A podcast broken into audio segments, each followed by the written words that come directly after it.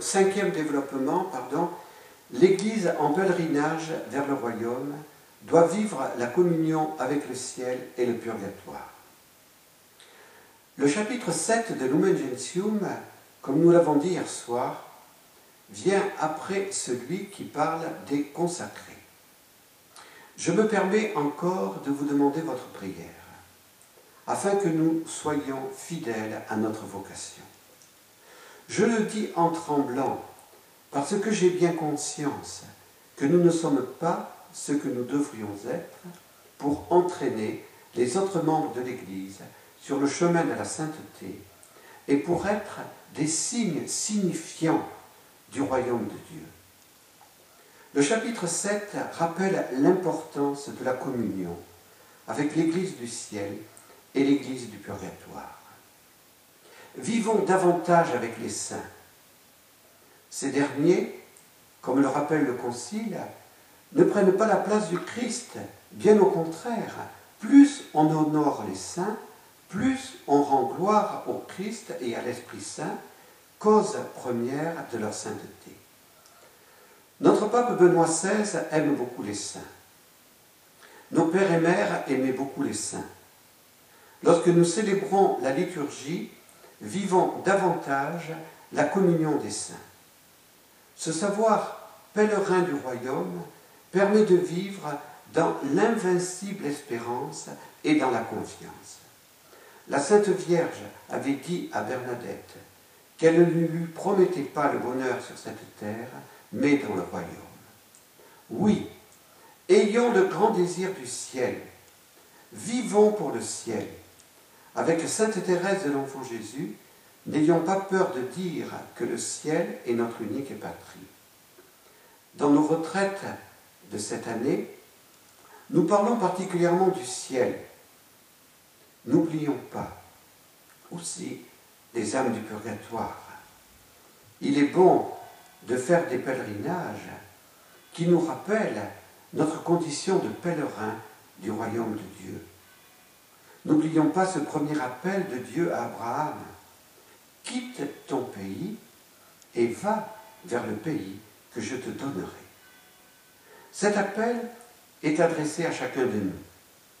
Un jour, nous devrons quitter cette terre, car cette vie terrestre n'est qu'une préparation à la vie éternelle du royaume. Soyons témoins de ce royaume auprès de nos enfants, auprès de nos familles, auprès de nos contemporains. Dieu demandait aux membres du peuple de Dieu d'accomplir au moins trois pèlerinages par an à Jérusalem. Les membres de l'Église sont invités à prier la Vierge Marie et à l'imiter. Le dernier chapitre de Lumen Gentium sera le sujet, le principal sujet, de notre dernier approfondissement.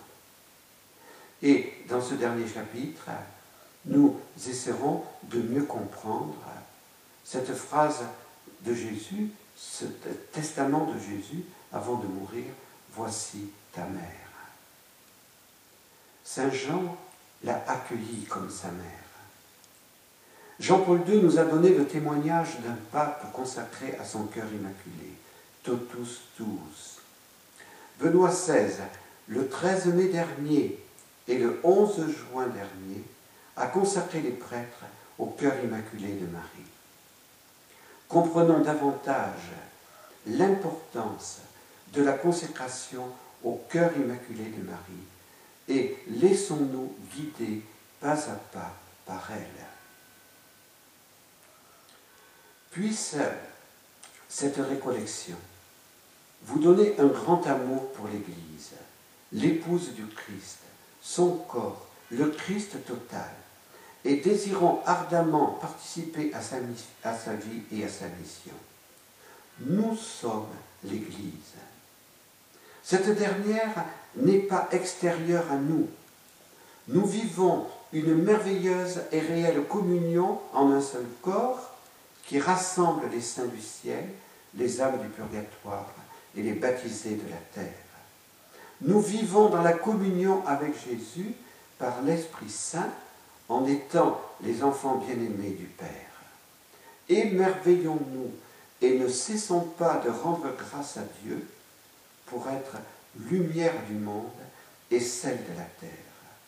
Si tous les baptisés mettaient en pratique l'appel à la pénitence que vient de lancer Benoît XVI, le monde pourrait être transformé en très peu de temps parce que la lumière du Christ qui rayonnerait sur leur visage permettrait à beaucoup de cœurs de s'ouvrir à la lumière de la foi et à accueillir la grâce sanctifiante et la charité.